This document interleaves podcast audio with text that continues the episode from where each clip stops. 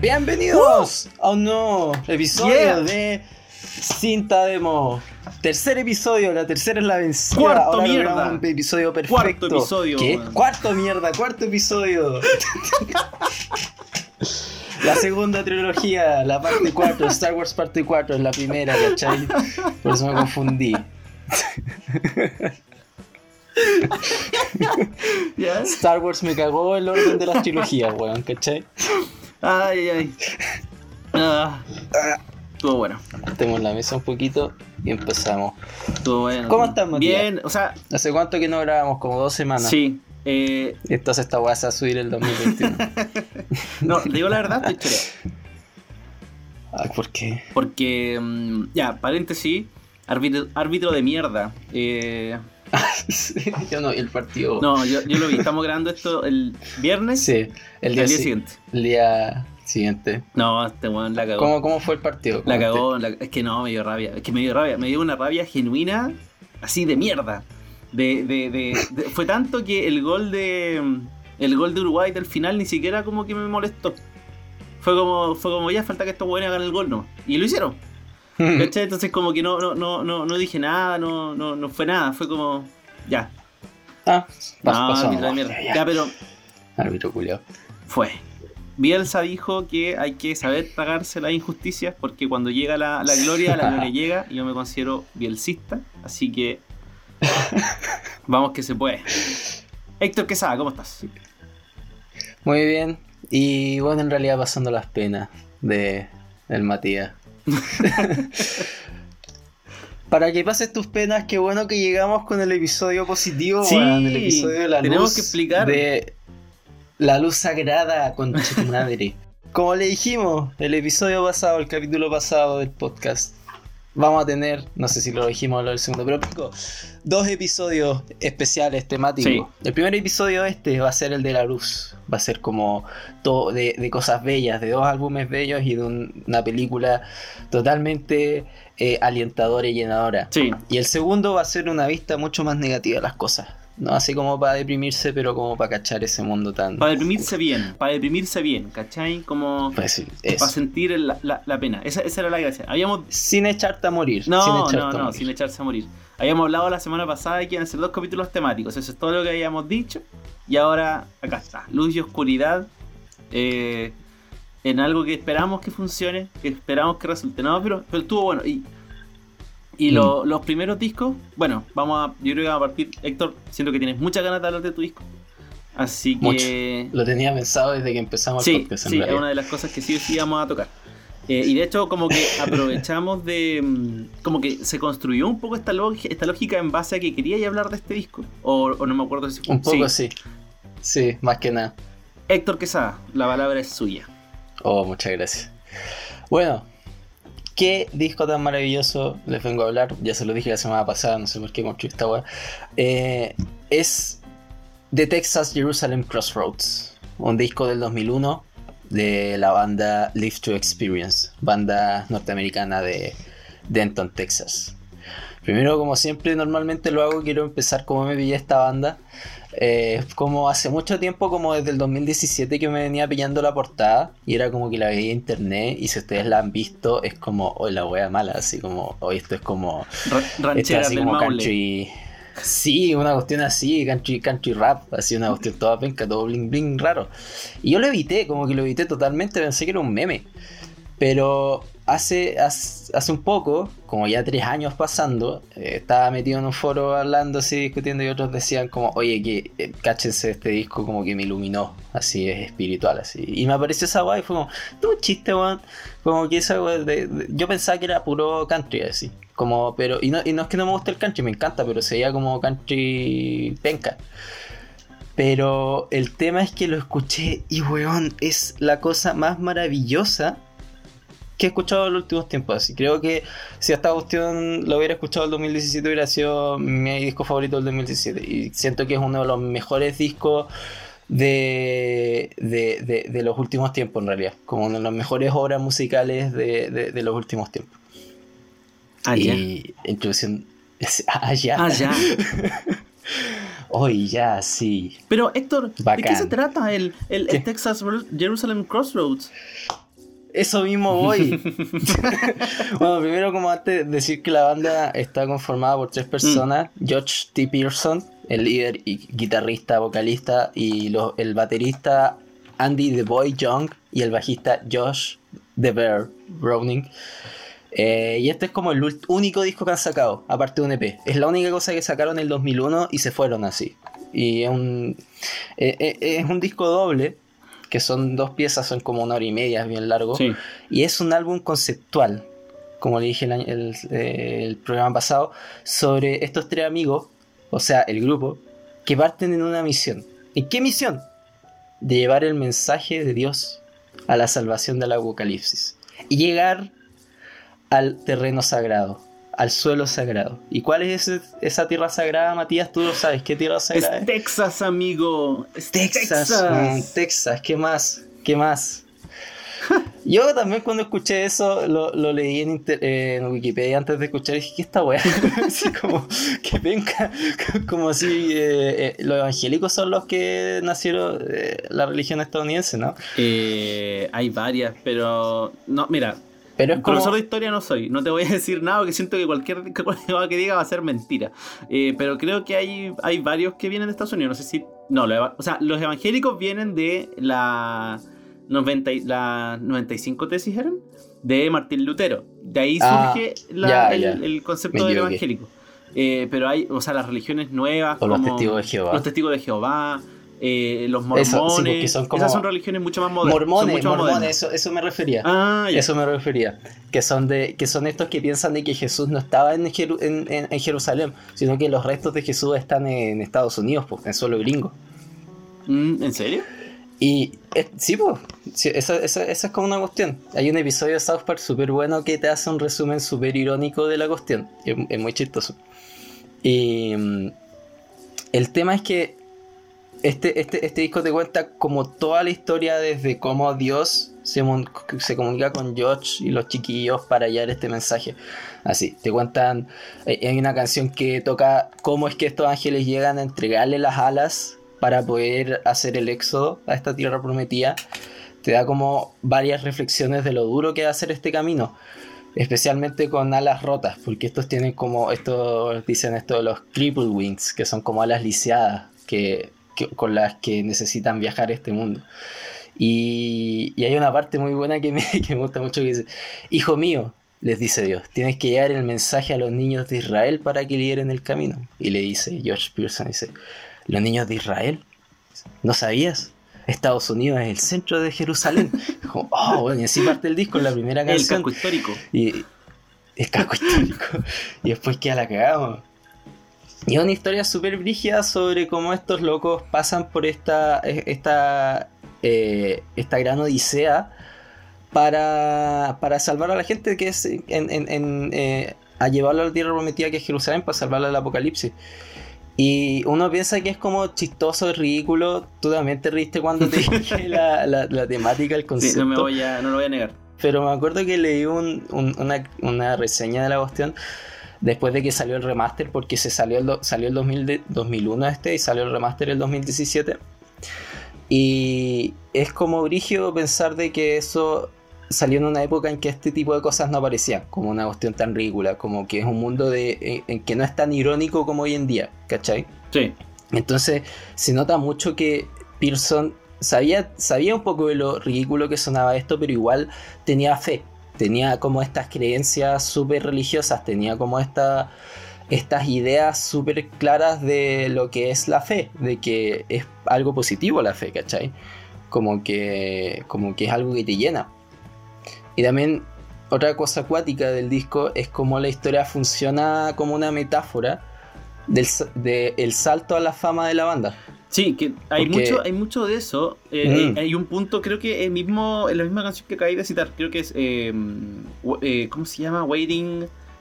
Waiting to Hit, que es como más al medio del Sí, que tiene, tiene, tiene esta dualidad de la conversación con Dios y toda la temática que ya llevamos harto rato escuchando mm. y de repente empiezan a hablar de que necesitan un hit eh, como musical, como un, de hecho le dicen a Dios como, oye, yo te hago la pega, pero tú dame como un hit radial. Tú un hit musical. Y, sí. Y, de ahí empieza también una serie de referencias a ellos mismos dentro del disco. Sí, pues.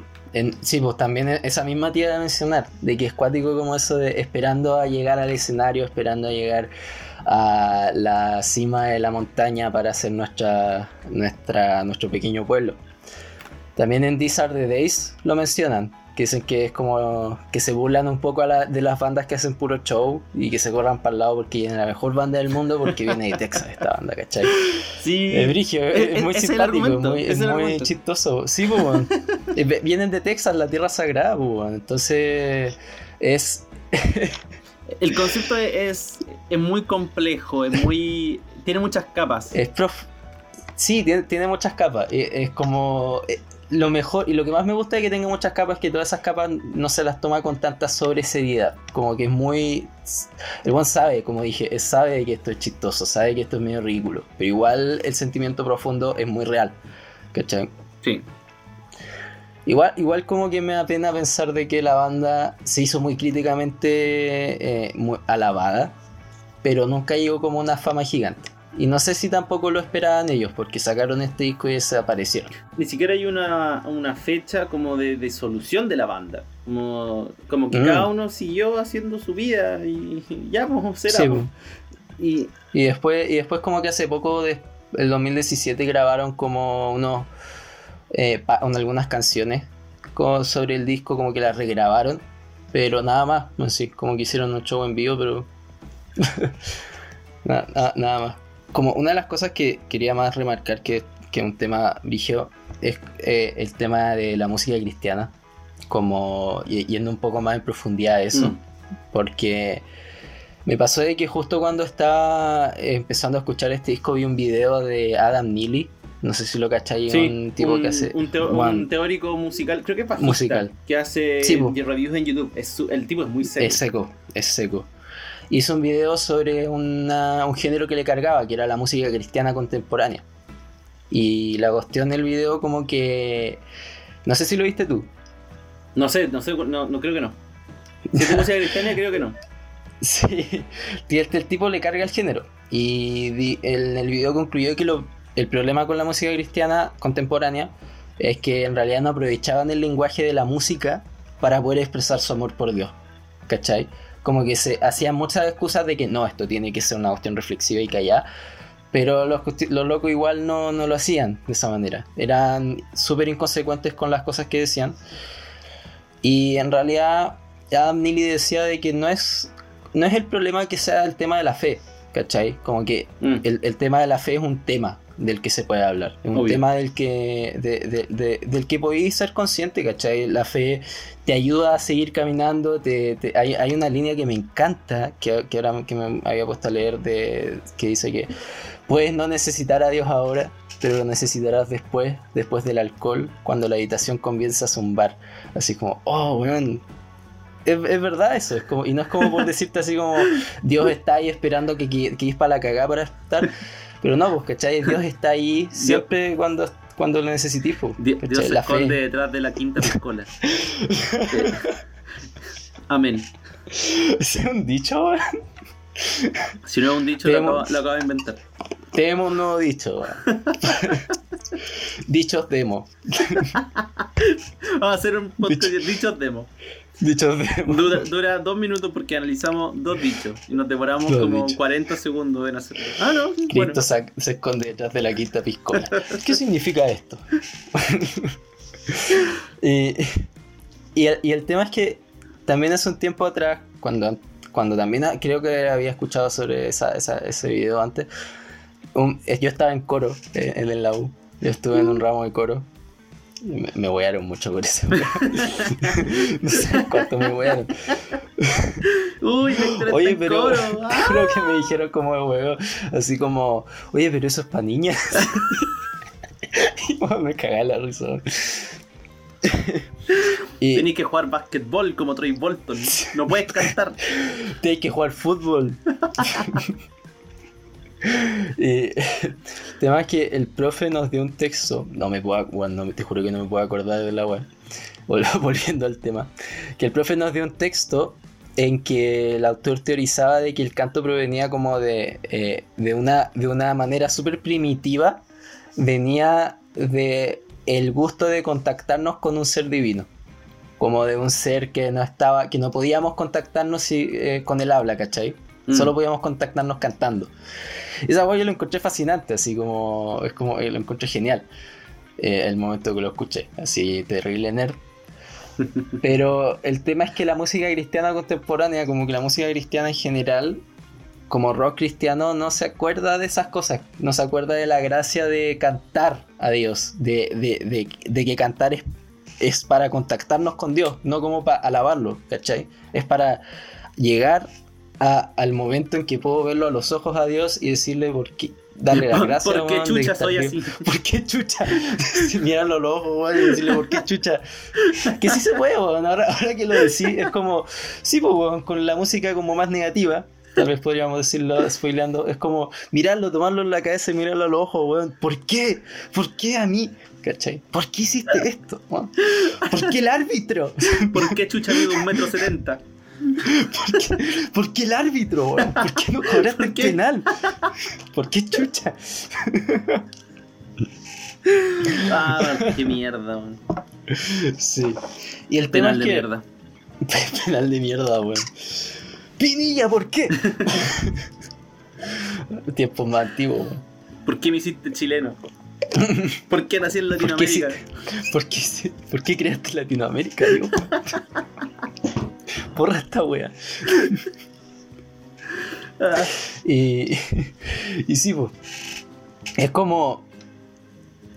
Eh, Cuático, este disco saca provecho de la música para contactarse con Dios. Literalmente se contacta con Dios, ¿cachai? En un relato bíblico. En un relato entero mitológico. Como.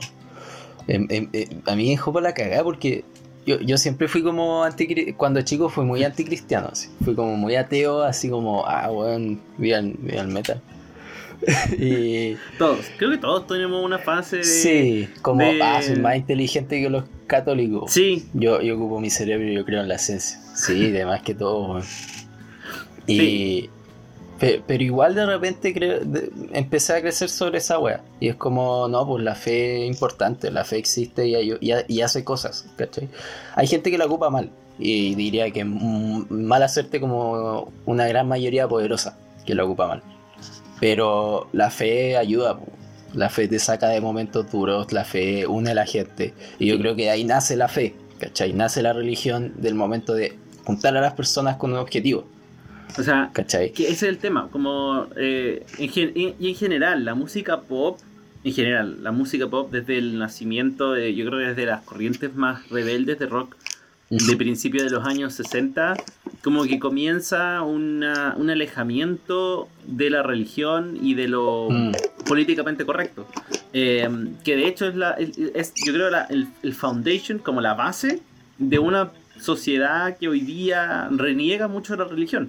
Eh, y, y como Mm. que para allá va la vida, como yo creo que se mezclan tanto el, el- la música como el rock con, con, los, con la aceleración de los, de los avances científicos y tecnológicos del mundo.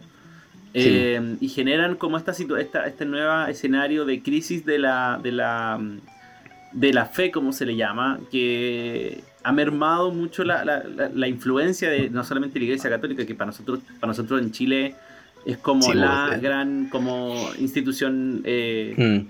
eh, religiosa, Es- sino que a nivel En sí, mundial. Latinoamérica es católico, así. Es como. Sí, o sea, Latinoamérica siempre ha sido católico en su, en su mayoría. Em, Desde la. Sí, pues Latinoamérica. Así, no, Sí. no, no Mesoamérica. No, no, no, no, Latinoamérica.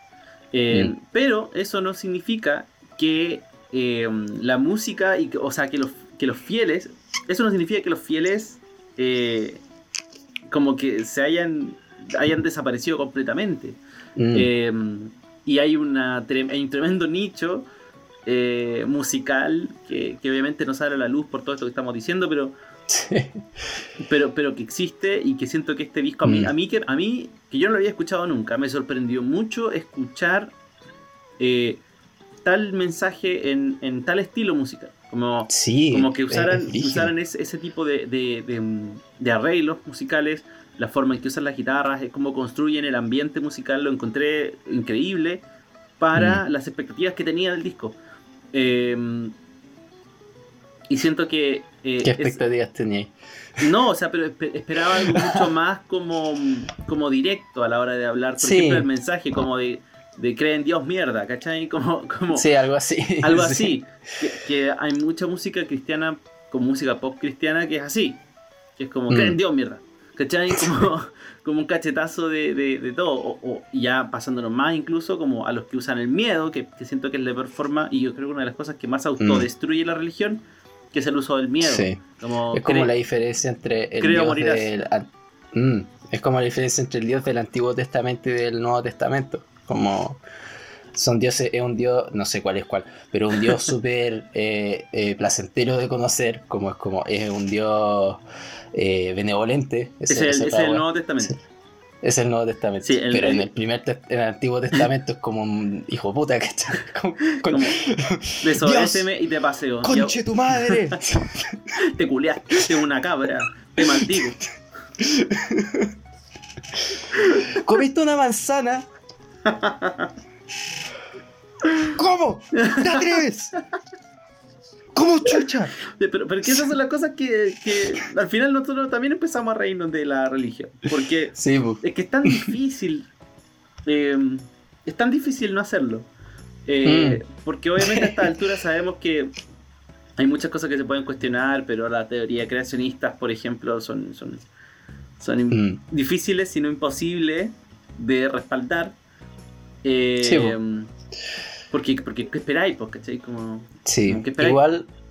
Sí, eso, eso es como de las teorías creacionistas. Igual existe, existen científicos cristianos, como que piensan de que todo esto está bajo los ojos de Dios. Y que que esto es como lo mejor pensarlo, así como así, Claro. como. Yo siento que es ilógico, es como, es como ridículo pensar. No, no sé, ridículo. No, porque siento que es como decir ridículo y lógico, es como ponerle la presión sobre la gente que lo piensa así. Sino que pienso que es penca crear, creer de que las cosas salieron así como así y no pensar de que Dios es como algo más inteligente que eso, ¿cachai?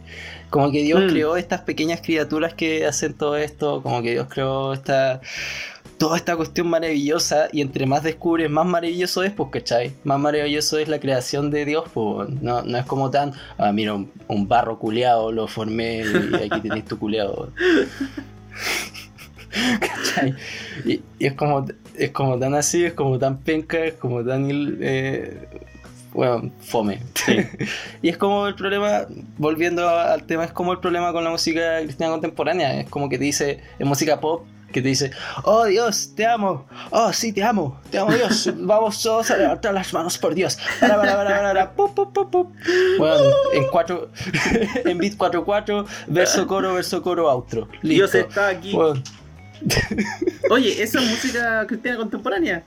Que nosotros, para nosotros es un chiste, pero, pero el Dios está aquí. Eso es, No, eso es lo que no. queremos. No, eso, eso, eso mismo te iba a decir de que es ese otro tema. Eso es folclore cristiano.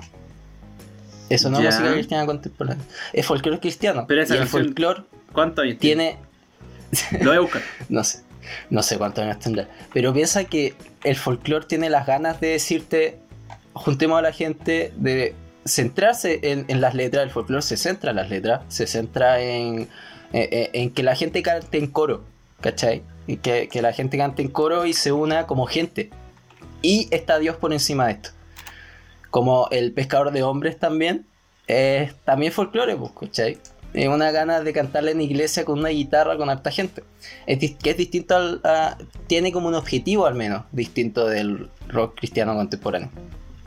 Eso, este, lo tenía preparado. lo, te- lo tenía listo. Dios está a mi lado. Dios. Te iluminó y te hizo decir todas esas cosas. O no sé si están así, pero al menos esa es mi teoría. De que esas canciones. Porque al menos esa es como la idea del folclore, tengo entendido. Sí, sí, no, sí. O sea, yo tampoco soy nadie para desmentir lo que acabáis de decir, así que tampoco lo voy a hacer. pero, pero hace sentido. Sí, sí, sí, pues sí, yo tengo razón. o sea, Yo con estaremos, no importa si no tenemos razón. Pero por esto, por esta hora y tanto tenemos razón y me vale madre Sí. si no lo hacen. Después tal vez no tenemos razón, pero por ahora Por ahora tenemos razón. somos hijos de Dios. Somos los legítimos y buscados hijos de Dios. Acá estamos. Como Sí. vengan los mormones y todos los que todavía creen que falta una avenida o no sé cómo es. Acá estamos. Todos somos hijos de Dios. Sí, te- les doy mi dirección si quieren. Y, y les tiro agüita así como bautizado, Dirección. bautizado. Santa Elena 844. Hijo de Dios. Santo Grial Eh. 25, 2512, esa es mi dirección. Santo Grial 2512. Cos. Que quiero decir algo igual. Dime. No me gustó tanto la música del disco. ¿En serio? Mm, o sea, Brigio. me gustó que fuera diferente, pero mm, quedé como con gusto a poco. Eh, no porque la propuesta sea mala o porque musicalmente no sean buenos, ni nada, pero siento que ya la tercera o cuarta canción siento que era demasiado repetitivo el- el- el- como el, el recurso, La la, estructura. estructura Ya. de las canciones. Y siento que Sí. era, era bacán, quizá era, era la idea, o sea, claramente era la idea. Pero mm, me hubiese gustado sentir más texturas, sentir más Ya.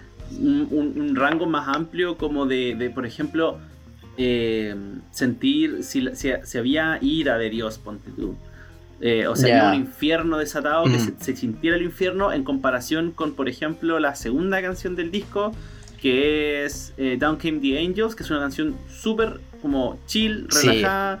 Muy Como- y es recitada, extensa, es ¿cachai? muy atmosférica. Sí, y que eso Brígido. se notara así mucho la diferencia entre eso y el momento en que, no sé, pues está la pura zorra.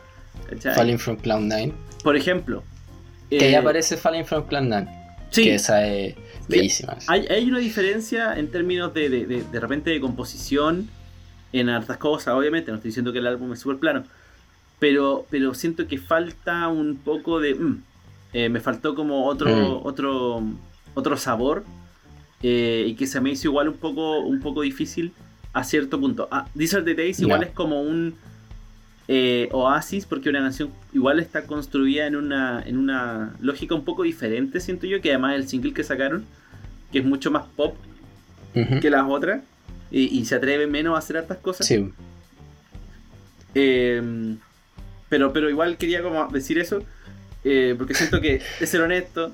eh, Sí. y, yo creo que, y yo creo que pudo haber sido un poco más. eh, vale, bueno, bueno, igual el disco es bueno, sino, o sea, es, es- Mm. es bueno.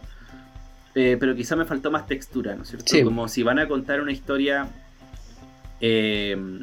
como a través del disco y quieren que sea lo más cinemático posible, creo que es necesario un poco más como esa diferencia. Como un umf, así. Como más. Sí. Sí, entiendo, entiendo. Igual eso es como un poco tema del estilo, del género post-rock. Que es como buscar. Eh, como si hiciste cosas más orquestadas, ¿cachai? Como más. de. No sé si clásico, de sonido, un sonido un poco más clásico, pero como más. más ambiental, por decir Mm. así. Que no es como lo específico del post-rock, pero es como lo que más se ha mostrado. Claro. Como lo. La, la cuestión. Sí, pues. Sí, sí, tienes razón. Como. A, a- mí por lo menos me gustó eso. Como que es. Es como medio. un- un- es bien unificado. Yo lo sentí más unificado que plano. Tal vez como. eh, no- pongo palabras en tu boca, pero entendí como eso, que es como Ponga, medio plano. po- no, no, no voy a decir lo que no, no voy a decir. Ponga no voy otra cosa decir- en mi boca. Ya, ya. No, no iba a decir eso, pero. pero y- Sí, y- ya sí. vaya. Ya vaya. Igual que bueno que escuchar de que hubo algo que no te gustó. Porque sí, gusta, eh, otra opinión. A mí, a mí, a mí me gustó solo que lo que no te gustó a mí me gusta. Como que, aunque entiendo por qué no te gusta. Mm. Está bien equivocarse, Matías. Estamos todos aprendiendo acá. Todo aprendizaje. Ah, ya, eh, quería concluir con una cosa. Quería concluir con una cosa, para que no nos extendamos mucho. De que lo que más me ha gustado del disco, reflexionando un poco, era que igual esto es como un. Aparte de tener como. eh, eh, referencias bíblicas, como en algunas partes dan. eh, recitan algunos pasajes. Sí, o- hay, mucho. como- hay mucho. hay de eso. mucho de eso. Igual es una historia bíblica.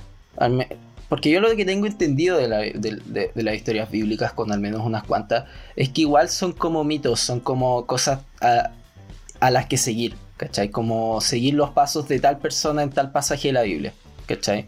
Claro. Y siento que esta historia es una, un gran pasaje de una gran historia sobre el tema de la fe. ¿Cachai? Como tomo el tema de, de- de tener fe en llegar a la fama, de tener fe en que el lugar donde yo estoy es sagrado, el lugar del que vine es sagrado. Igual como tal vez en el arca de Noé, que es como, puta, tengo que seguir creyendo en que el mensaje de Dios es tal, aunque sean como tan cruel, igual es tal, la- las cosas son como son. No Sí. es como, como dice Falling, en Falling from 9 y como en Waiting to Hit, también dice que se van a venir momentos penca, se van a venir momentos súper horribles y cuando menos lo esperes todo se va a caer más y todo vaya a estar en el fondo del abismo, vaya a estar para cagar. Pero tenéis que seguir, pues, ¿cachai? ¿Ah? Para el Loli perrito. Para el Loli perrito. Pero yo quiero Y- hacer una distinción porque una cosa, una cosa es como cosas difíciles van a venir y hay que saber afrontarlas. Y la otra es la cagada que le, la, la- la cagada que le hizo a Noé. Yo encuentro que lo de Sí. Noé es lo de es una mierda. o sea, no una mierda, pero, pero como esa jugada Sí. no se hace tu amigo, ¿cachai? Eso es ser, ma- eso es ser mal amigo. Sí. un- es- es- Pero, pero sí, esa relación de amor es como de la tóxica o el tóxico, ¿cachai? Como bo. me, me, me duele, pero yo sé que está bien, ¿cachai? Como sufro, el pero lo amo. de Dios. Pero depende cómo lo mirís, ¿cachai? Depende de que es como... Porque puedes pensar en Noé de que... eh, pensar en Dios como una persona, pero puedes pensar en Dios como el hecho... Dios... como el hecho como que- árbol, como... Sí, el hecho. Dios como un manzano. Eh, Dios, como, Dios como el hecho de que es todo, es la creación. Dios es todo lo que nos rodea. ¿Cachai? Entonces Dios no es la persona que te mandó el tsunami, Dios es el tsunami que se vino, a- es el diluvio. Tsunami, pues weón, es el diluvio. Como, como en Walter White, como I am the danger, I am the tsunami. I am the tsunami. ¿Cachai? Podéis pensarlo así. Y es como, no es injusto. de- depende del ojo que lo veáis. No es injusto que Dios haga esto. Dios es parte de esto. Y Mm. todo. No es como por decir de que todo tiene una razón. Pero las cosas son, ¿cachai? Los momentos malos vienen y no significa nada más que son momentos, Momentos malos. malos. No, es- no significa que es un gran Dios eh, tirando toda la mierda. El coronavirus no es los chinos tirando toda esta mierda a los hueones. Es mucho, es mucho más fácil decir de que hay alguien controlando, maqueteando todas estas weas que pensar de que las cosas son azarosas y son horribles de repente. De que fácilmente puede salir un virus que acabe con la mitad de la población humana. Es Mm. mucho más reconfortante saber de que hay alguien que está detrás de esto y decir como quedarte conforme de que no puedo hacer nada contra ello. O puedes decir simplemente, puta, estas weas pasan. Tal vez no puedo hacer nada contra ello, pero debo seguir, debo tener fe como en, en- en que puedo seguir, puedo lograrlo. Puedo dudar de repente, pero se puede lograr, ¿cachai? Como, y si no lo lográis, no eres menos. Llegaste tal vez al final de tu vida, pero estáis ahí, ¿cachai? Esta es palabra de Dios.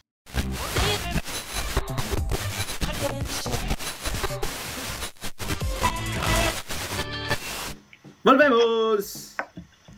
Volvemos a la segunda parte. Ustedes no saben, pero entre, entre parte y parte, nosotros como que nos paramos, vamos a comer, hacemos medio día. No, mentira. No, no, hacemos todo de una. Pero igual volvemos, La sentimos una pausa. tres días. Sí, ya volvimos a ser ateos los dos. Eh, como- Me importa un pico, Dios. sí, es básicamente la esencia de este podcast. Eh, hay, un, hay un break y cambiamos de personalidad. Mira la música, conchetumare, me importa un pico, Dios. Oye, ¿Qué pasó? la otra, la- el otro día, noticia también, Eddie Van Halen. Ay, sí. No, hablamos, sí, sí, hablamos poco de noticias. Dijimos que íbamos a hablar más de noticias, Sí, pero lo hemos hecho. Ivan Halen, qué triste. Sí, Eh, yo, yo sí, sí. siéndote sincero, nunca había escuchado mucho Van Halen, pero puta, igual sé que es como importante, como tú posteaste en, en Instagram. Igual es como una pena, porque es una, una banda súper importante. Eso es, es. eh, si, si, si no escuchaste nunca eh, Van Halen como banda, ah, al menos tu ídolo sí lo hizo. Como que es, es cierto Mm. que es, es un. eh, es uno de los símbolos más notables del rock. eh, y hasta un poco, no sé si el metal, pero. pero pero como el rock de guitarreo así estridente, de, de, de, Como de solos, rock. shredding, del glam rock. Siento que es uno. sí, no, no, voy a, no me atrevo a decir que es el primero porque no es el primero. eh, que hizo ese tipo de virtuosismo, pero definitivamente uno de los más importantes. Sí, definitivamente es uno de los más importantes y es uno de los más icónicos en la escena del rock, eh, de, de la formación del rock de los años 80. eh, y que murió a los 60 años, o sea, no, tampoco es que tampoco es un, un viejo así que ya no tenía, no, falleció a los 60, años, 60. Brígido. fue, Wow. fue muy triste y bueno, el mundo del rock y el metal, sobre todo estadounidense, eh, lo lloró, lo lamentó y, y nada, pues, caen, así, así de a uno van cayendo los ídolos lamentablemente. Así que este capítulo está dedicado a, a Ivan Halen, que era un fanático de este podcast. eh, que no, no, no se lo contamos nunca porque no sentimos que no es necesario andar contando esas cosas, pero era un fanático de este Aprendió podcast. español solo para escuchar este Sí, podcast.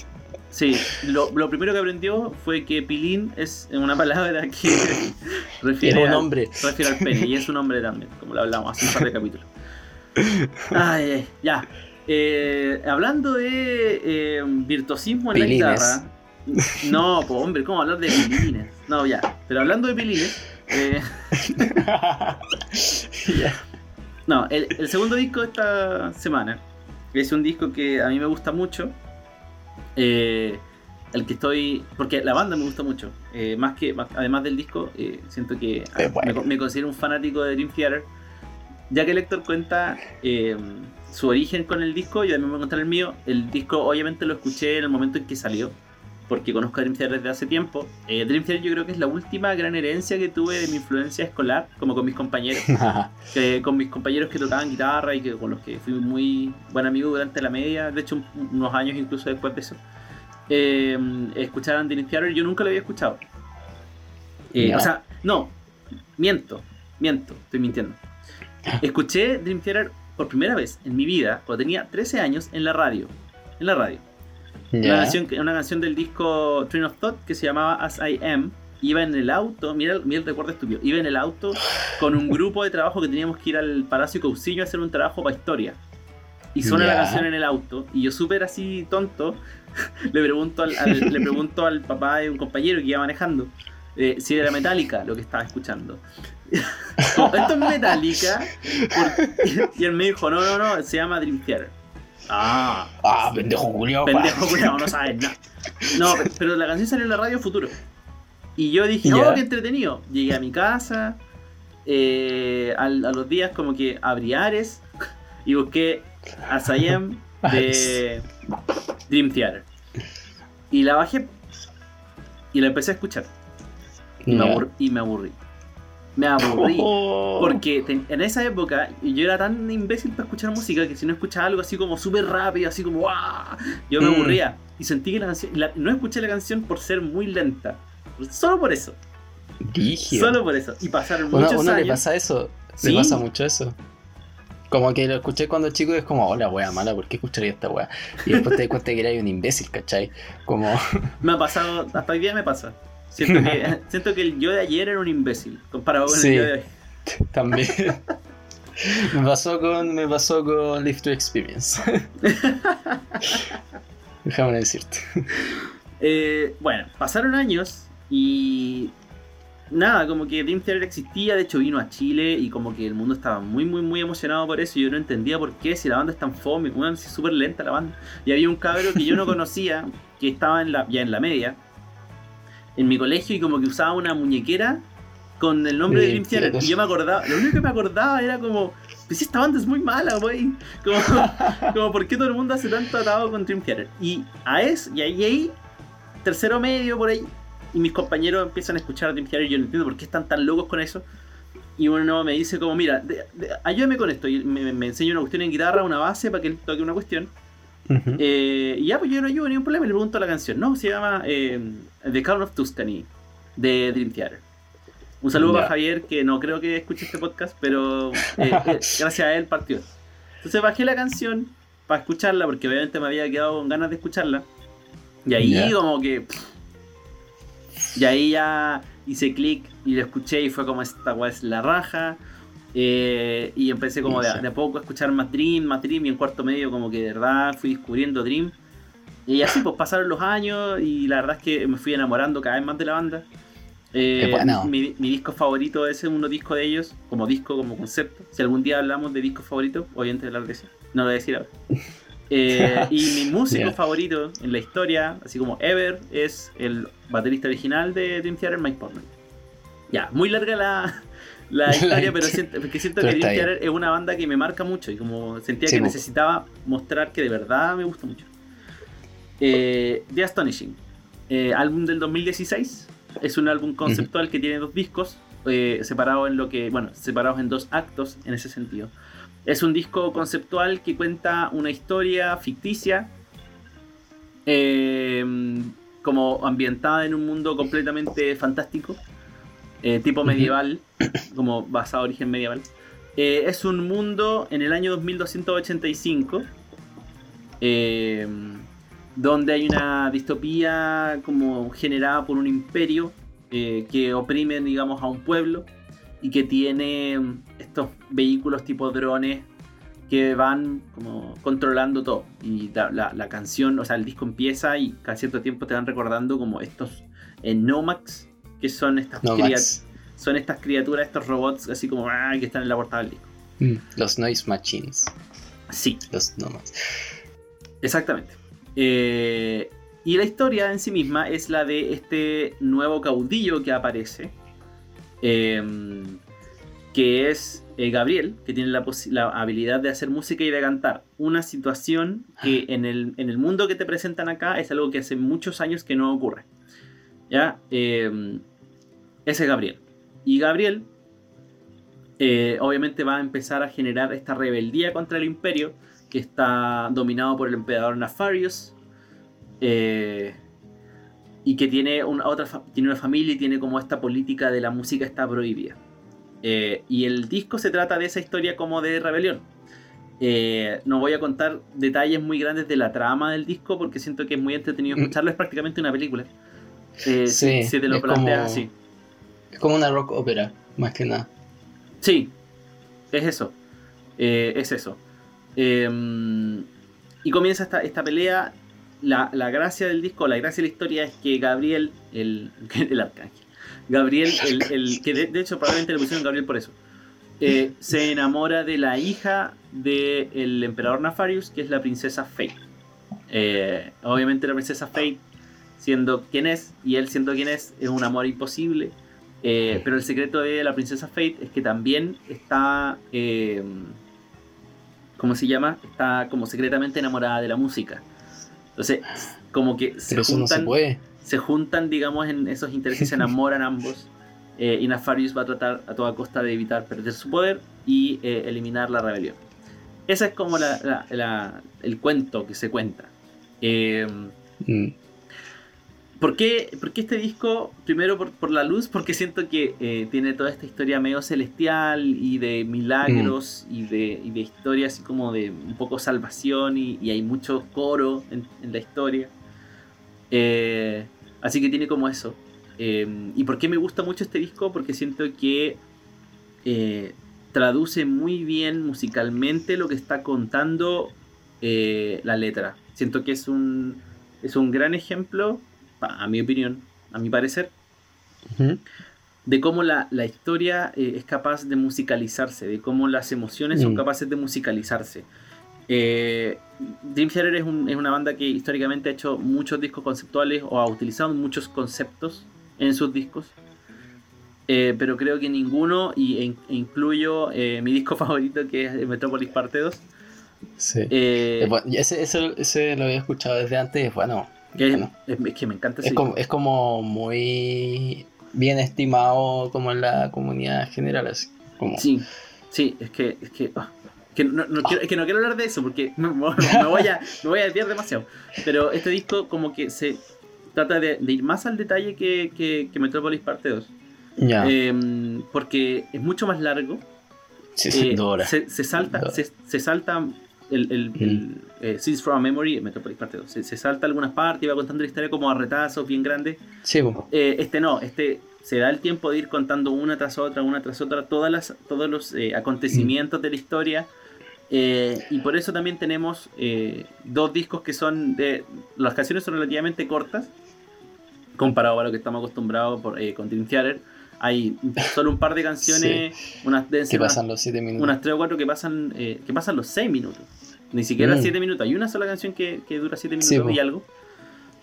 sí, son bien cortas. Yo también quedé para embarrar es largo y tiene canciones súper cortas. Especialmente para Dream Theater, que es como tan prog, metal, que es como, what? What the, fuck? Sí, sí también, me llamó la atención cuando al principio lo, vi. Eh, por eso, mm. porque se dan el tiempo de, profundizar en cada concepto, en cada emoción, en cada motivo de la historia. Es muy detallista en eso, como que normalmente en los álbumes conceptuales como que siempre encontráis medio ambigüedades que tiene que ver un poco por el lenguaje más poético de la, de, la canción, que es mm. como muy lírica, como en, el... Eh, hablando un poco de nuevo de Lift Experience, es como muy personal y de experiencias más que una historia contada como una épica de Homero, ¿cachai? Así, entonces... Eh, esa cuestión la encontré como que mm, es como me sorprendió harto. Estoy viendo un patrón en tus discos ¿Ya? Bueno, primero álbum conceptuales dijimos, ya empezamos con. ¿Cuál habíamos empezado? El de My Chemical Romance, ¿no? Sí. Parade. Ya, súper teatral. Palpico rock opera. Después Ver Ghost. Bueno, también eh, eh, bueno, tenía como súper teatral y súper como explicada. Ya, después las cuecas, pero. Eh, después las cuecas, pero. ¿Qué se puede hacer? Ah, no, pero ya hablamos de limpia piscina, pues, ¿cachai? Una hora Ah, sí. Entonces. y ahora esto, que puta, es una, un rock ópera por excelencia, ¿cachai? Es como. Sí, es que es, es, patrón ahí. Eh, es lo que me mueve, es lo que me agita, lo que me hace cosquillas. Emociona. Sí, sí. En la guatita. En la guatita. Cuando me voy a acostar. Álbumes que no hacen cosquillas en la guatita antes de acostar. de Astonish. Eh, que, que, bueno, las letras eh, son eh, son tanto diálogos de los personajes como mm. eh, una voz de narrador. Eh, entonces yo recomiendo escuchar este disco si lo como si no lo vaya a escuchar así, porque sí, si lo quería escuchar con, con atención y todo, con agarrar las letras y andar viendo quién dice qué y todo. De hecho yo me acuerdo que una vez tuve que viajar fuera de Santiago y, y me di, dije ya, voy, y voy a imprimir las letras y las imprimí, encontré un archivo, así un PDF que estaba como listo y imprimir las letras y me fui escuchando así en el, en el, en el camino. Sí, me puse a leer. Y era, y era mucho más fácil de entenderlo todo. Porque además tampoco soy maestro del inglés. Para nada. o sea, sé inglés, pero no, no, no, no tanto para pa entenderlo al tiro. Sí. Eh, y la verdad es que. Es como costumbre más que nada. Sí, sí, o sea, uno se termina acostumbrando. Eh, mm. Pero bueno, y además, bueno, y lo musical del disco, que siento que ya hablé como harto del argumento y del concepto, eh, es primero virtuosismo musical mm. a toda raja, porque Dream Theater y Dream Theater lo que creo que puede gustarte o no gustarte la canción que hacen. De hecho, últimamente la calidad de, los discos de Dream Theater ha estado un poco en discusión por eh, la salida de Mike Pornoy el año 2009, que, que, era como un elemento fundamental de la banda y cómo se ha ido eh, bajando la calidad. El último disco, a mí, bueno, yo que escucho de Interior, como que, mmm. Como es un poquito olvidable. El, el, anterior a este, definitivamente era un disco olvidable, salvo un par de canciones. Oh. Em, entonces siempre, pero, pero independiente de que no te guste, los buenos son secos y la música que hacen es estúpidamente buena, seca, como técnicamente hablando. Eh, ah, sí, pues siempre van a mostrar como Aunque no te guste, siempre estar en el. Sí, siempre va a haber una, guitarra. cuest- siempre va a haber una guitarra estúpidamente buena, siempre va a haber eh, batería súper inteligente, siempre va a haber un Mm. bajo que está. El Muy bajo técnico. es lo más. Sí, es súper técnico el bajo. Eh, de hecho, una de las Mm. cosas que creo que menos suena en, en todo esto. Y bueno, la calidad de, de, eh, de James Labrie, que es el vocalista, que, es, que tiene esta sensación de que a veces canta como el pico. Eh, no, de verdad, de verdad. eh, a veces tú, si uno va a mirar los conciertos en vivo de Dream Theater, que tiene varios, como hechos en o VHS y todo, como que tiene una sensación, a veces te da la sensación de que no llega ni una nota, weón, pero, pero, pero llega, pero llega, pero tiene una- esta cosa así como media, como ajajaja, y que, y que de verdad contrasta con lo estúpidamente buenos que son los demás. Eh, y, y el piano slash teclado keyboards de Jordan Rudess que creo que mm, después de que se, después de que se saliera Mike Portnoy eh, de la banda creo que el, el sitio del mejor músico de la banda está en él hoy día. Oh. Eh, entonces, eh, musicalmente es genial escucharlo. Eh, y yo creo que este virtuosismo, sumado a que son muy inteligentes a la hora de componer y de tratar y transmitir las emociones de este disco, hacen que la experiencia de escucharlo sea una delicia. y sea un, un gran ejemplo cinemático de cómo cinemáticamente se puede lograr una historia a través Mm. de la música. Eh, eso es lo que yo más rescato de este disco. Que además me encanta, que además tampoco quiero hablar mucho de, de cuánto me encanta, porque puta, ya acabo de decir que. Acabo de decir que me encantan y que los defiendo y que los escucho, entonces tampoco siento que viene de mí decir como, oye, este disco es súper bueno, ¿cachai?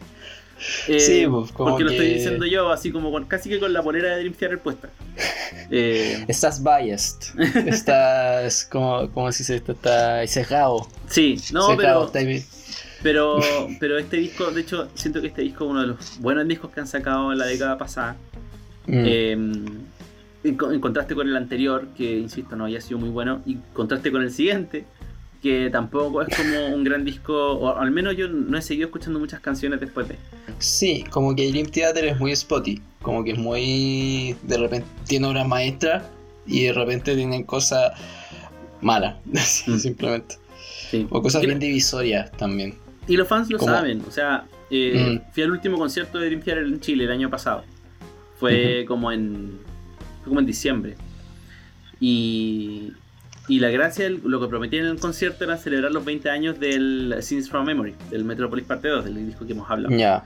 Y la verdad es que la primera parte del concierto fue entretenido. Priorizaron canciones del disco nuevo, obviamente. eh, y algunas otras de, de, de otros discos, pero la mayoría era del disco nuevo. Ya, súper entretenido. Eh, eso duró. bah, los conciertos de Dream Theater son eternos. Eh, eso duró Me como imagino. una hora y media, dos horas. Y después, un break de unos 10 minutos y empieza a sonar el reloj que marca el inicio del Scenes from a Memory. Y la gente, de ahí en adelante, la gente se volvió loca. Todo el mundo cantó todas las canciones. Era una cuestión que todo el mundo se sabía de memoria, pero así a cagar. Eh, y, por, y por la hora, la siguiente hora, 10 minutos, que es lo que dura más o menos el disco, sí, tocaron 3 horas. eh, todo el mundo estaba como eh, extasiado, ¿cachai? Entonces, eh, eh, eh, eso es lo que pasa con Dream, como que te- tení una fanaticada tremenda y que las, las nuevas canciones como que son difíciles de entrar de repente. Eh, y estos Mm. Es que clásicos que son estúpidamente buenos, legendariamente. Mm. Igual las bandas se agotan, tienen su tiempo. Sí, Hay guanes, hay guanes siempre eternos que es como, ah, Roy- Roger Waters, el culiado todavía sigue tocando buenas canciones.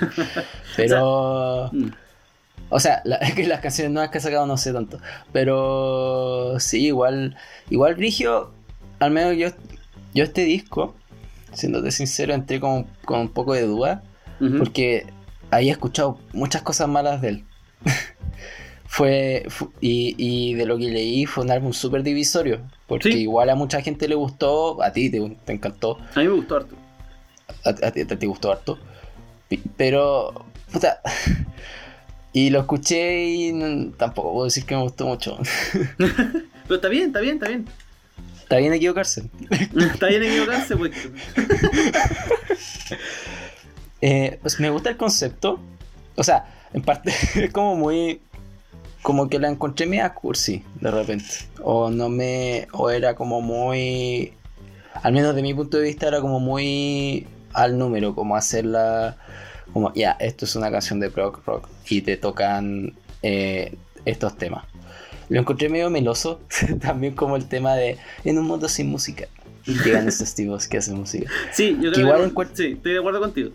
Mm, es, como, sí, ya, y, muchas cosas son como un poco muy Disney en la orquesta, ¿cachai? Es como muy, ya, eh, eh, diríamosle de nuestro Disney de lo bello que es la música. Pero igual, igual me, encanta como el punto de vista del loco. Como pensar de que hace cuántos años que seguían los, los tipos, los, la banda. ¿Hace cuánto? Hace uh, ocho años. Espérate. ¿Cuánto tiempo tiene la banda? Ah, ¿cuánto tiempo tiene la banda o cuánto tiempo lo escucho yo? no, ¿cuánto tiempo tiene la banda? Ah, la banda nació en el 90, en el 85. 25 años. ¿Cuánto tiempo en la vaina? Uy, 8 años. Un año sacaron como 300.000 discos excelentes y después sacaron Das Ching así. Eh, pero, pero sí, pues después como pensar todo este recorrido que ha tenido la banda y es como una reflexión de lo hermoso que es la música, como en una obra súper amplia o en dos horas, eh, esforzarte en, en, yo ni, nunca he hecho un trabajo de más de dos horas, ¿cachai? nunca he hecho nada más de dos horas algo. Y, esto bueno es con orquestas rígidas, como loco, cuático. Y entiendo, entiendo este, este, este, este, esta alegría que puede causar eh, ver la música como una salvación. O ver un mundo sin música como tan destruido, ¿cachai? Mm. La belleza de la música. Sí. Que, que encuentro algo genial de, de reflexionar realmente comparto, comparto mucho eh, lo que dijiste de lo que no te gusta. Yo también siento que es un poco cursi. Eh, siento que, si bien he dicho que me gusta mucho cómo ponen, eh, cómo traducen la, la, letra o el argumento en, música, también siento mm. que es muy a veces puede ser un poco simple o muy sencilla la historia o, o, cómo hacerlo. Como que en el fondo, claro, se logra, pero se logra porque también es un poco más sencillo. Mm. Em, y en ese sentido lo comparto. Pero no, no, no, no por eso como deja de, ser, yo siento de, ser un, algo muy entretenido. Hay, hay pocas canciones que funcionan por sí mismas, sí, eso quizá otro contra. Porque el, disco está tan conectado en sí mismo que, mm. que puede ser algo bueno, porque si escucháis una canción como que te sentís obligado a escuchar la canción que viene, porque es como ya. Y, pero, por otro lado, pero por otro lado tenéis pocas canciones que funcionan solas, como, no sé, Moment of Betrayal, por ejemplo eh, o The mm. Gift of Music, que son canciones que ya se aguantan un poco más por sí solas. Eh, sí. Sí, igual es como es otro tipo de escritura de canción. como que pensáis en el álbum entero. Si esta cuestión es un álbum conceptual de esto, no es como una compilación de canciones con la misma temática, es una historia gigante, una historia eh, de proporciones épicas que habla sobre un mundo distópico. Y Igual, igual me, me gusta mucho el mitos que hacen también, como esta, los. Ah, se me olvidan, los. Mo, Nomax. Los Nomax que están en la portada del álbum. Que son súper choros, como se inventaron todo este mundo. Sí, o sea, en el fondo para hacer esto, independientemente de que la historia sea un poco más Disney, como que igual se mm. dieron la paja de crear todo el mundo mm. y de hecho, el, el, el como la, la, publicidad del disco, que como a medida que se avanzaba, como que develaban detalles de la historia o detalles como del mundo y así como que iban calentando el, disco. Eh, en el fondo se la jugaron todo, se la jugaron todas más por contar esa historia y por, por, darle una teatralidad mucho más potente a la música. De hecho, una vez vi un video que sacaron como Into the Astonishing, ¿cachai? Que era como. En realidad era, mira, era un video para cualquier persona que no le gusta Jim yo creo que el video más pajero que hay. Porque era un video de veintitantos minutos donde estaba John Petrucci, el guitarrista, y Jordan Rudess, el tecladista, conversando de, no sé, el, tema, el tema de Faith, que es una protagonista. Ah. ¿Cachai? No, pero específico, como, la, como el, motivo musical de Faith. Ya. Y era que era como una melodía. Entonces, eh, Jordan Rudess explicaba de cómo llegó a esa melodía y cómo aparece en una canción ¿cachai? Hablaba 5 minutos. Después aparece en otra canción, aparece en esta otra canción y aparece de esta forma. Entonces explicaba por qué eh, la, la versión original tenía esto y la Ah. versión 2 tenía como este cambio de acá. Y ya la cuarta versión que quería Ya. como hacer un cambio, entonces en vez de eh, tocar la melodía, solo tocaba la melodía, pero además eh, utilizaba como de notas de paso para hacer los acordes de paso para que la, la estructura, no sé, pues de cuatro acordes se transformara en una estructura de ocho acordes, para que se sintiera un paso y como se complejizara la guay, ya, ya. 20 minutos de esa weá, que para mí es como porno gratis. Pero, pero para cualquier otra persona es una paja, weón. ¿Cachai? Es como porno, Igual- porno premium gratis. Igual como lo mencionáis, suena como para cualquier entusiasta por la música. Así. Sí, o sea. Sí, Este- sí, pues es que este grupo es como para mucho para entusiastas de la música que les gusta lo técnico. Si al final es como lo que te lleva a entender el lenguaje de la música. Sí. Y a lo grandioso que es la música. y lo conchetumare que son los Nomax. Así que eso con The Astonishing. eh, un disco que ah, es muy entretenido de escuchar. Eh, es, y es muy, es muy completo. Es como para tener, es como una obra súper gigante de la que podéis- a la que podéis volver varias veces. ¿Cachai? Y, y siento que es súper atemorizante las dos horas. Pero en mi experiencia, no te cambia tanto el escucharlo una parte después darte un descanso culiado de tres semanas, escuchar la otra parte. Sí, sí, no, sí se, se puede hacer eso. Se puede hacer, Y, y también lo de los tracks, lo, lo de los tracks igual todos, todo se puede escuchar solo, ¿cachai? Y, se- y lo mejor, yo creo que lo bacán de empezar a escuchar eso solo, eh, escuchar tracks que no sirven solos, solo te hace obligarte a escuchar los otros, y, y- y, a- aunque a mí no me gustó, siento que a mucha gente le puede gustar ese tipo de instrumentación como tipo Disney, es como muy maravilloso, es como muy Que- que siento- alegre. Que siento que igual es una contraparte súper buena con, con Live to Experience. Siento que estos dos Mm. discos son eh, en esencia muy similares, en realización Muy distinto. muy distintos, tienen convicciones muy, distintas y son formas muy diferentes de lograr lo mismo. Eh, yo creo que Mm. eso es muy bacán. Muchas gracias Héctor por hacer este podcast. Muchas gracias. ¿Qué? Muchas gracias. Ah, muchas de gracias. nada. sí, se, me ocurrió la idea, a mí se me olvidó. de nada. De nada, No, mi pero- gente. De nada, público. De nada, mundo. Gracias, señora Obama, No, por pero- su agradecimiento. The Astonishing. Escúchelo si tiene tiempo.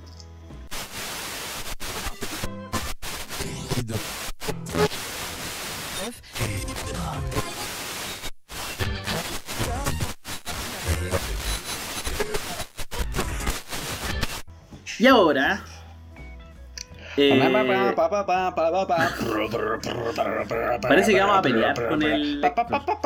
Parece, parece, parece. Ten- tenemos, pin- tenemos pinta de que vamos a pelear porque no, no habíamos hablado de la película, de como de qué nos pareció ni nada. Y me lo acaba de preguntar, como antes de empezar el segmento. Me dijo, ¿qué te pareció? Y dije. "Ah".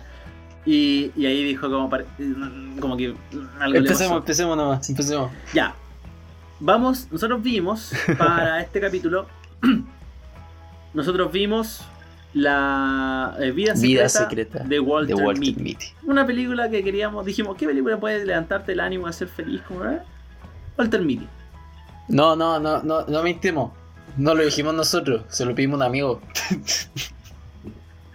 Ya, vamos a contar la historia bien. Contemos la historia bien. Cuenta la historia. Ya, que se, me ocurrió esta weá y después dije, puta, no cacho ninguna película positiva, porque cacho puras weas deprimentes. Eh, y le pregunté a mi fiel amigo cinéfilo Bernardo, que puta, yo estudio cine, pero no, no me puedo decirme cinéfilo. le dije, oye, weón, ¿tú te cachas alguna película positiva? Y me dijo, ah, esta, esta. Oye, pero Walter Mitty. Y dije, oh, weón, ¿verdad que esa película me, hace, me encanta para levantarme el ánimo, weón? Y gracias a Bernardo por ayudarnos en el podcast. Algún día va a estar acá. Sí. Gracias, Bernardo. Ya. La vida secreta de Walter Mitty. Básicamente, eh, no, Héctor, ya que tú, eh, por favor, cuente de qué se trata. Eh, esta película del 2013, eh, protagonizada por Ben Stiller, se llama el culeo, ¿verdad? Eh, ya. Si es que me impresionó cuando la vi de nuevo porque es una, un remake, Sí, es un remake. Es una película que se hizo hace mucho tiempo. sí, en 1947 creo. Y También por Ben Stiller. es una película que trata sobre un eh, procesador de fotos en, en la revista Life, ya, ya destruí acá creo. La revista Life, creo que la, la- la historia de la película es bien accurate en eso.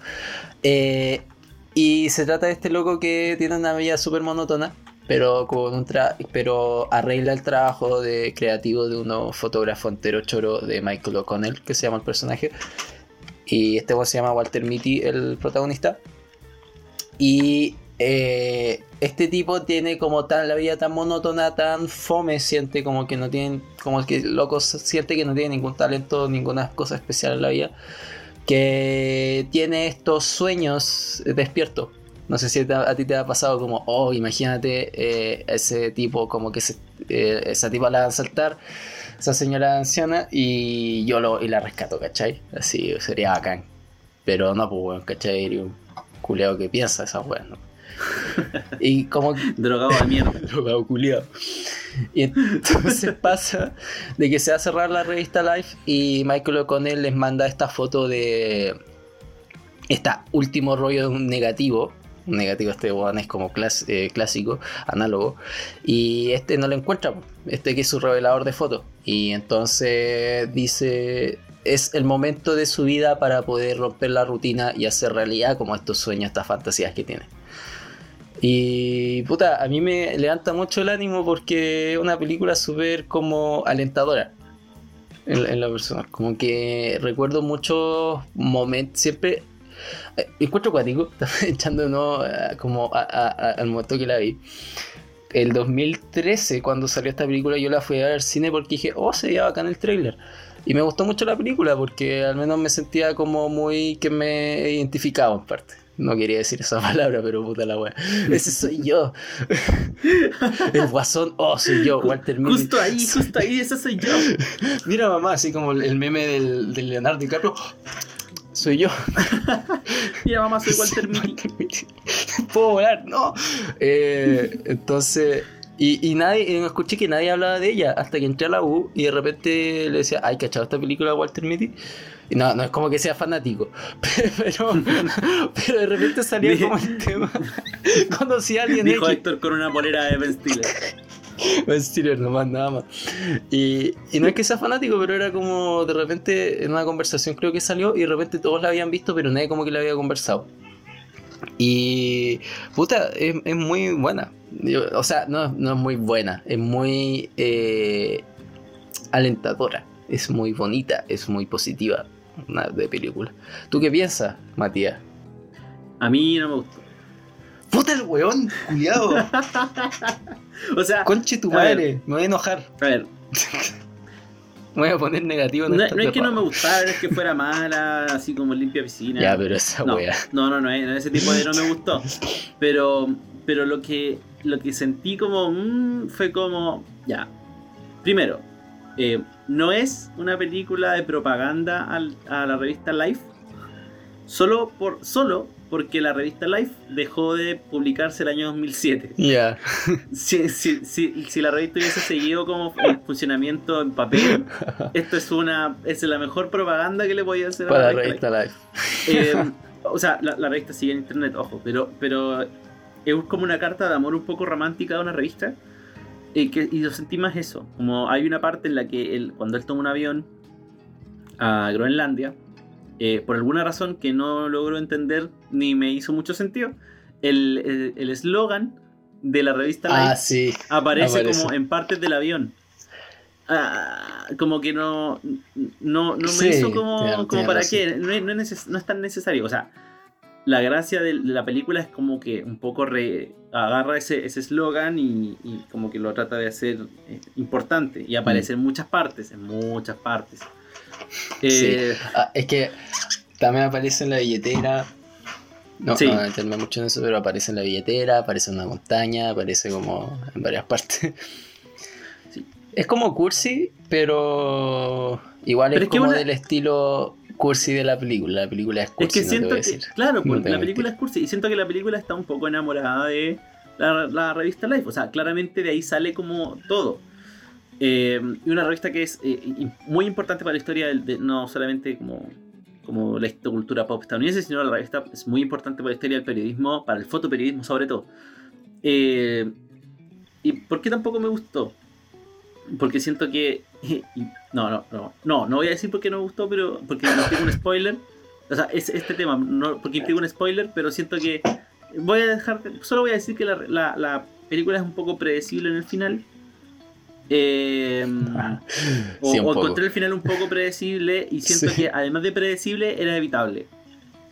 Sí, Eh, mucho. Siento que el final, toda la película era extraordinariamente evitable y eso hizo que se me cayera un poco porque eh, estaba viendo la película y fue como, ya, al final, cuando caché que iba el final, fue como, ya, mira, si pasa esta weá, la mierda, porque esto se puede haber hecho como a los 60 segundos de que empezó la película y, y no habría ni un problema, no habría película.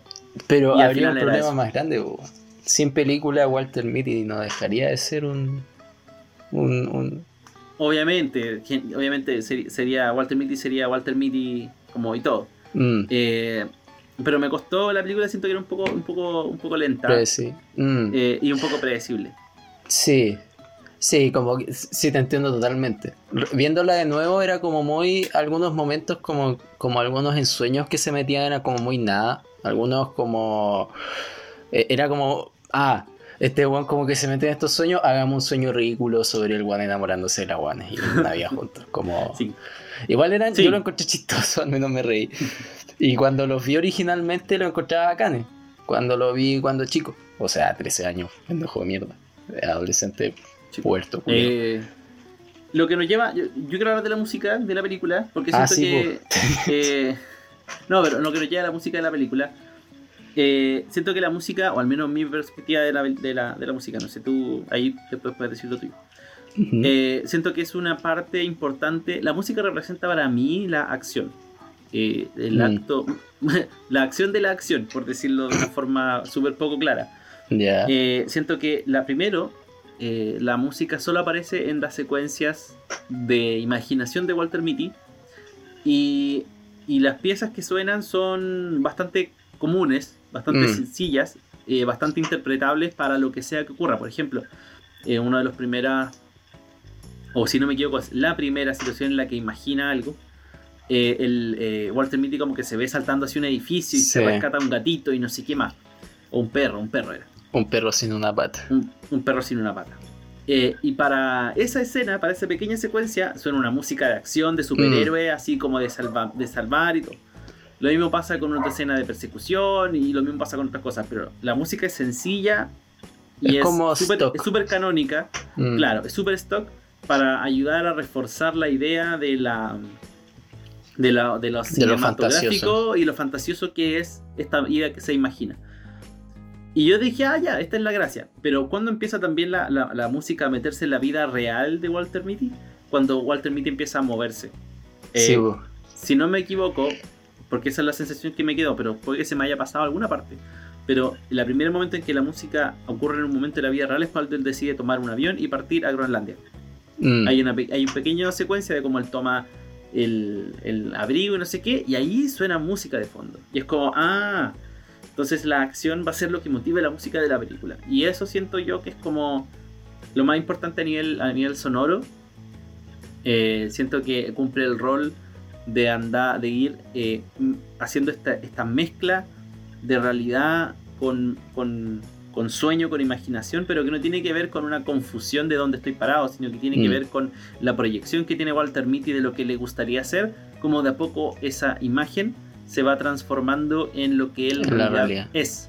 Mm. Eh, y que es obviamente el viaje que recorre este, este, este, eh, opera- este revelador de fotos. eh, y que finalmente es el aprendizaje que tiene al final de la película, como esta experiencia, este montón de experiencias que le van cambiando la vida y que lo hacen transformarse. Es como, es como muy, muy ad hoc. Al, al- al- al- al- el uso de la música es muy, ad- como dice, muy ad hoc a la finalidad o mensaje de la película. Como muy así. Igual hablando como de música pop que usan, y no como pop Britney Spears o wea, sino como música que preexistente. Eh, no sé si era como la primera que lo usaron, la primera canción pop que usaron, la de David Bowie en la parte de Groenlandia. Que es un concepto. Es un concepto, es que es un concepto que se repite a lo largo de la película. Sí, el, el- la, el Major Tom. de. Sí, no me acuerdo cómo se llama la canción. Space Odyssey. ¿no? Space Oddity. Oddity, Oddity, sí. Ya, eso. Ya, Dale. sí. Ahí está la discusión. Sí, eh, Space Oddity. Eh, sí, pues porque el one como que le dice Mayor Tom de burla, un, unos culeados, un one caricaturísticamente eh, Malo. malo. Y detestable. Eh, pero como que le dicen Mayor Tom porque el se escapa en estas cosas, pero eh, como tú dijiste, este funciona igual como en una segunda transición al momento en que el one, puta, tal vez, spoiler, tal vez, nada, eh, como que se decide tomar un helicóptero, saltar a un helicóptero que se está elevando, ¿cachai? Y, y ahí como que es- esa fantasía desaparece y se hace realidad, como tú dices. Como que es muy eso. Y de repente aparece música mucho más pop, indie folk o indie pop, así entero comercial, pero para mostrarte esta fotografía, estas imágenes súper bellas de los lugares a los que Walter Mitty se fue a ir, ¿cachai? Que en realidad es un hombre con la crisis de los 40, soltero, Sí, básicamente. sí, que se aburrió a masturbarse y se fue a... no sé si virgen, ya, démosle démosle el beneficio de la duda. Virgen a los 40. no, pues en Open Steeler. No, pues virgen a los 40 de Steve Carell, otro... Steve Carrell ese weón. Eh, eh, oh, siempre los confundo. Son súper confundibles, la verdad. Bueno, yo, Sí. yo, yo la verdad ya no, porque como De Office. en la cuarentena vi The Office, como que ya Steve Carell es como, está como súper bien Sí, identificado. súper marcado. Sí, pero igual es como. Walter Mitty es como. Entiendo de que es como muy predecible. Es como una película muy pop, por decirte así. Es como Mm. muy. eh, como te. Sí- tenía la, tenía la impresión de que no te iba a gustar. Porque era como muy. Ah, película culiada de, de. ¿Cómo se dice esto? De fábrica casi. Es como muy. La fotografía es como. Es bella. Yo lo encuentro muy bella los espacios. Es Sí, como es muy bonita. live, por decirte así. Es como muy fotografía de National Geographic. Claro, que, que en el fondo, eh, eh, eh, insisto, sí, la, la- la película es una carta de amor a la revista Life, Mm, sí, que, que tiene como principal característica, la principal característica es eh, la fotografía, una de sus Mm. cosas, es una de las cosas por las que más se le recuerda y por la que más se le valora. Entonces, obviamente, hay un montón de... Hay un buen de- trabajo de fotografía. De repente Sí, es como. Hay como motivos visuales, como. O sea. No, no motivos, pero como que hay usos de puntos de vista como desde el aire, así como directamente hacia abajo, que son, boni- son muy bonitos, como transiciones enteras buenas y se nota, al menos, a a esto iba, de que es como una película muy pop, lo que te dijo, pero se nota que a la gente que la hizo le importó hacerla, como que le gustó mucho hacerla. Como que entendían como este mensaje de life de querer darte esta weá, como que intentaron hacer una película como maravillosa y decirle al mundo, "Ha- hagan su sueño realidad, de una manera súper entretenida. ¿Cachai? Como que es... Es como una película que, al menos si no la viste cuando, en un momento como de mucha fantasía, que era como yo a los 13 años, eh, puta, no, no, no te va a gustar mucho en realidad. Como a ti, weón, vos tenés cuántos, 73 años, weón, ya viste toda la vida, weón. Yo vi el original, me gustó más el original en el cine, yo la fui así. La era mejor. Y sé que el original es de un editor de, de, de, de periódicos, de libros, de una editorial. Mm. Pero era como un trabajo igual de tedioso. Y el culiado Claro. como que se imaginaba ser un doctor.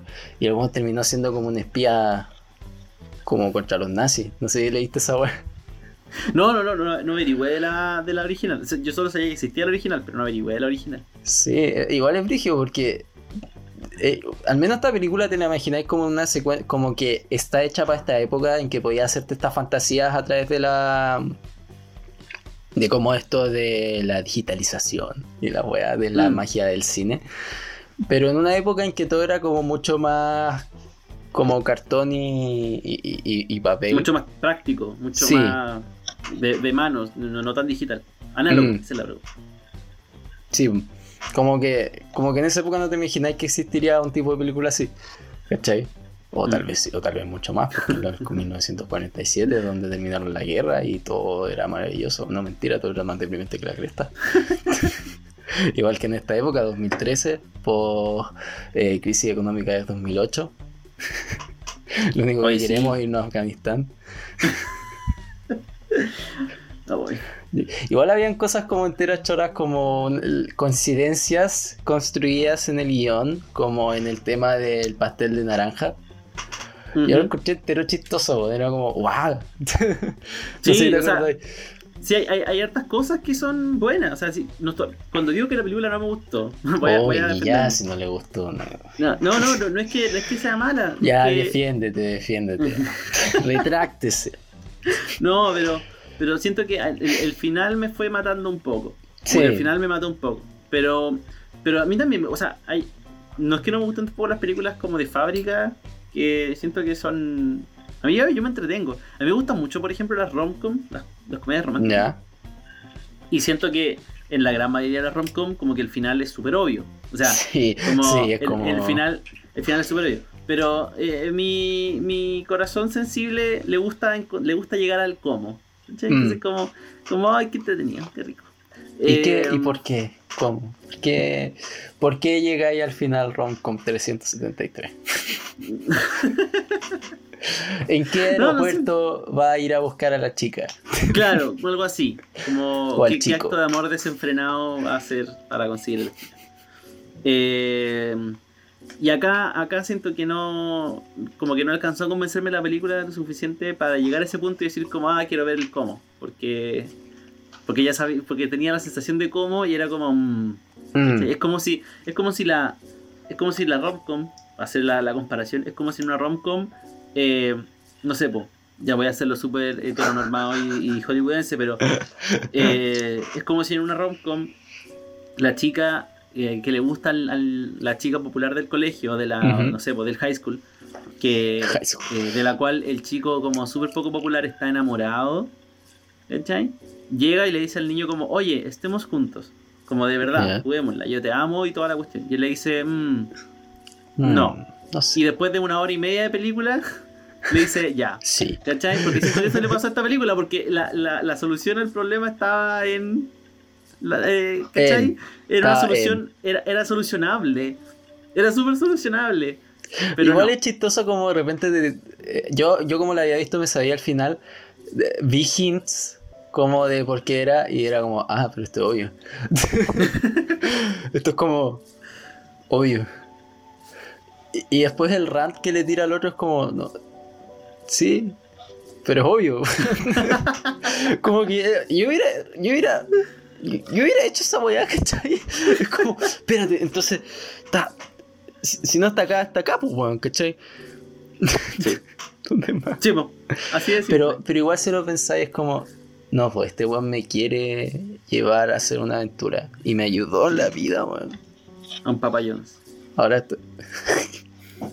me gustó el product placement de esa wea. Era como, hasta en Groenlandia, hasta en puto Islandia, weón, donde acaba de reventar un volcán. Hay un papá. Hay un Papa Jones. No, sí, hay, hay algunos, hay algunos. Eso sí, la película tiene mucho placement. Eh, hay algunos que me gustaron más que otros. El, que me gustó, lo encontré súper bueno, eh, fue el de la aerolínea.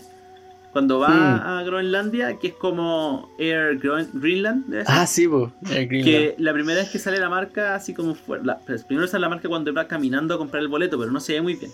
Pero la Mm. primera vez que aparece, y esto para que lo aprendan los que en el limpia piscinas, probablemente lo aprendieron de ahí, ¿ya? Sí. Eh, como que eh, va viajando y como que amanece en el, en el avión, entonces el, el sol entra por la ventana y e ilumina una, un desayuno que le habían puesto Ah, en la sí. mesa.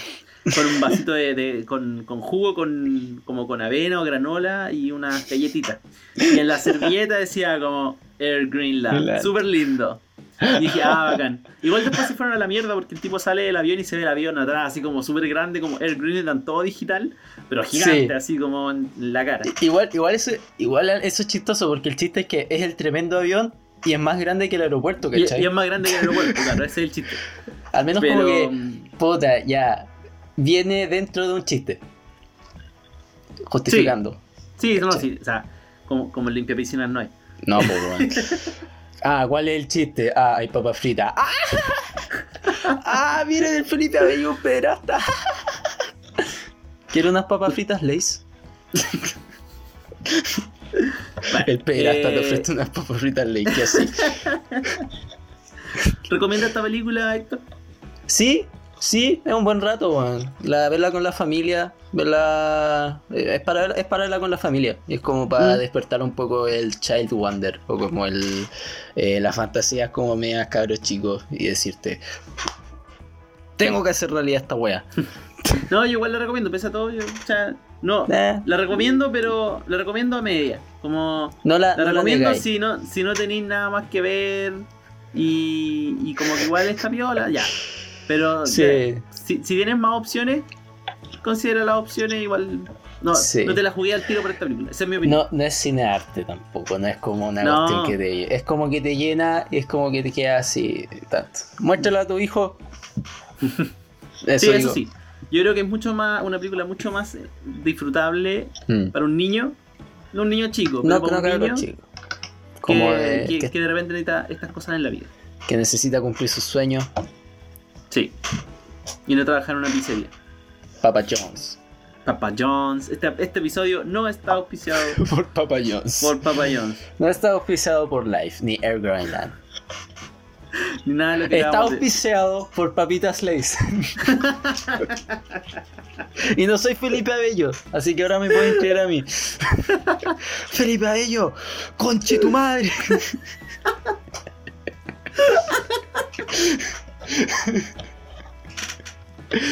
Ya, ¿qué tenemos Ya. para el siguiente episodio? Próximo episodio, como dijimos, va a ser un episodio negativo, oscuro. Metal. Pero no necesariamente oscuro en el sentido de ah, así como todo caca, pero sí eh, con que, que hablemos de la oscuridad como tal, hablemos de lo feito del mundo. Mm. Eh, mi disco va a ser eh, en el mundo del infierno y del diablo de Satán. Eh, tres niñas son las encargadas de liderar la resistencia a través del metal. Así que próximo capítulo, eh, Metal Resistance del disco del año 2016 por la banda japonesa Baby Metal. Que no sé si algunos la conocen o no, si no la conocen la van a conocer. Escuchen el disco un Es rato. bueno, es, es muy sorprendente esa cuestión. no, yo no escucho hace tanto tiempo Baby Metal como escucho Dream Theater, pero también me encanta. Y Siento Siento que fanático. es que el segundo disco, que es Metal Resistance, siento que es el mejor disco que tienen eh, hasta el momento. Y eh, denle una vuelta. Por último, vean y por último vean algunos videos. Uno de, de cómo son en vivo, porque Bueno, eh, es, es otra wea. Es, es un proyecto genial Mm, y yo encuentro que es muy chistoso y que ha- se ha desarrollado en una banda muy interesante. mm. Así que eso, Baby Metal, Metal Resistance, año 2016. De los que no lo han escuchado, de los que han escuchado de la banda y dijeron como, ah, la wea meme, no, no es tanto, No, no es tan meme. es harto más. No es tan meme. Mi disco eh, es uno como muy, igual un poco contrastante con, con ese. Es- se llama You Won't Get What You Want. No vas a obtener lo que quieres eh, traducido. Tra- traducciones demo. Y de la banda Daughters. Eh, lo mencionamos una vez, lo mencionamos en el episodio pasado, de que los vi en vivo. Y es En un el- disco. Sí, eh, hace dos capítulos. Hace dos capítulos. ¿Dos? Usted, usted, sí, no, por el usted capítulo pasado. El del 18. 18. Es el 3. Ah, sí, vos, sí, sí, sí, sí, sí, sí, sí, aquí en el Retard. No dije nada. A Kinect on Retard. Cuando fui, cuando yo fui específicamente a ver Daughters y me pillé a Kinect on Retard. Puta, Daughters, banda culeada, eh, ex- excelente, sí, porque igual no me gustan tanto sus primeros discos. Pero, bueno, disco culeado grotescamente negativo. pero en la mejor manera posible. Es como un Mm. disco muy negativo que lo bueno es que termina porque te puedes parar a reflexionar todo lo negativo que fue, eh, todo lo negativo que eres. Y es al menos un poco una conclusión de la, de, de- de la que quiero hablar próximamente. Y, y la película la diremos allá, creo, ¿no? No sé. Sí. Héctor Quesada. Un gusto. Un, un gustazo. Siento que este capítulo es bacán porque peleamos todo el día. Sí. Peleamos todo el día. Peleamos. No siempre, ¿ves? no siempre tenemos que estar de acuerdo. Lo Sí, encuentro, eso, es- eso es algo positivo. Eso es algo muy positivo. Eso también es eh, el capítulo positivo, hablamos de algo positivo y peleamos como si fuera algo positivo. Y en el capítulo negativo tenemos una relación tóxica. Sí, vamos Hacemos que estamos bien, pero en realidad estamos cero tóxicos. El Héctor no me va a dejar salir con mi amigo. No me va a dejar jugar Play 4. Te voy a ver tu mensaje, tu celular, cada 5 horas. Y si habláis con esa huevona, concha. Ya. Eso, Que estén chao. bien. Cuídense. vemos. Nos vemos.